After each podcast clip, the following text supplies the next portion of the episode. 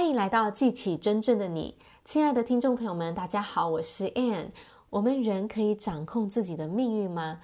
拿破仑希尔毕生都在研究人的成功，我们怎么样去改变我们的思想，改变我们的感受和行为，让我们能够获得成功？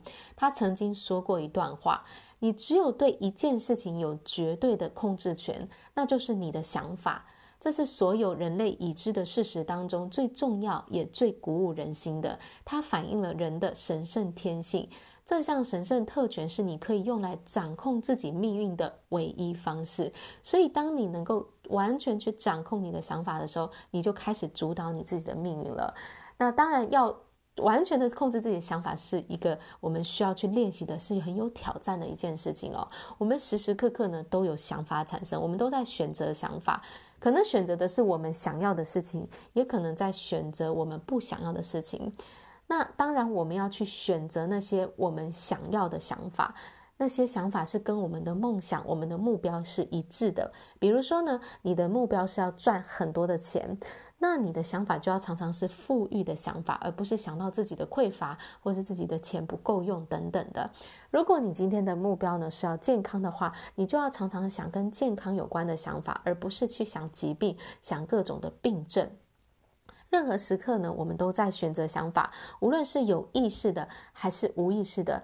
如果你没有有意识的选择，掌控你的想法的话呢，你的想法就会来掌控你。所以呢，这个想法其实我们想什么是要去锻炼的。我们思想的力量很强大，我们要去锻炼它，就好像在做肌肉的训练一样。没有锻炼的时候，它就会萎缩无力；你锻炼它，就就变得强大。好，那今天呢，就跟大家分享一个很简单又很有力量的练习，就是呢，当你发现自己在抱怨的时候，你发现自己有负面情绪产生的时候，心里觉得嗯很很讨厌的时候呢，就跟自己说下一个，你要让这个想法跳过去，换到下一个想法。下一个想法呢，就是开始想感恩的想法。有什么事情是我在此时此刻可以去感恩的，可以去欣赏的？所以，你把你的注意力从你不想要的东西移到了你想要的东西，移到了你当下可以做些什么更积极正面的方向去。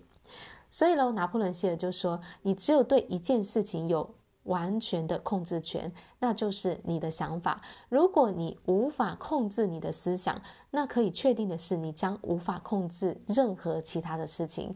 你的思想就是你的精神资产。”小心的保护它，使用它，它是你的神圣王权。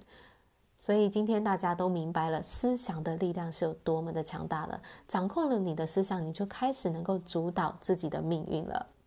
好啦，我今天的分享就到这里，感谢大家的收听，我们下一集见，拜拜。